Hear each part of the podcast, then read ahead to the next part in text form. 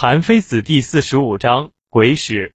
圣人用来作为治理国家的原则有三种：第一是利禄，第二是威权，第三是名望。利禄是用来赢得民众的，威权是用来推行政令的，名望是君臣共同遵行的准则。除了这三种，即使还有别的措施，也不是急需的了。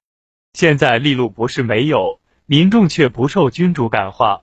威权不是不存在，民众却不去服从；官府不是没有法令，但办事时却没有严格按照明文规定。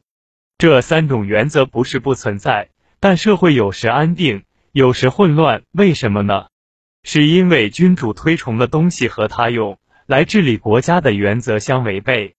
设立官职的名位称号，本是用来表示尊贵的，而现在有人轻视名位和实权。世俗却称赞他们高尚，设立爵位等级，本是用来作为区别贵贱基本标准的。但是对君主傲慢而不愿求见的人，世俗却称赞他们贤明。威权是用来推行政令的，而对于那些无视利禄和轻视威权的人，世俗却称赞他们庄重。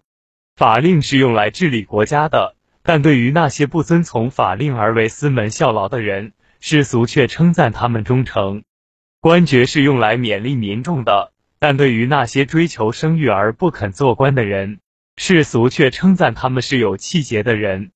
刑罚是用来独揽威严的，但对于那些无视法令、不怕刑杀的亡命之徒，世俗却称赞他们是勇士。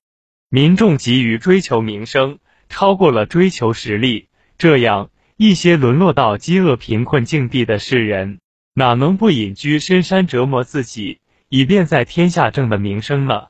所以社会得不到安宁的原因，不是臣下的罪过，而是君主失去了治国的原则。君主常常尊重那些造成祸乱的行为，而轻视那些能使社会安定的措施。因此，臣下所向往的，就经常和君主应该用来治国的原则背道而驰。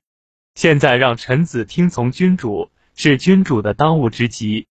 但对于忠厚老实、淳朴诚信、做事专心、说话谨慎的行为，却被说成是简陋无礼；严格遵守法度、认真听从政令，却被说成是愚笨；尊敬君主、害怕犯罪，却被说成是胆小。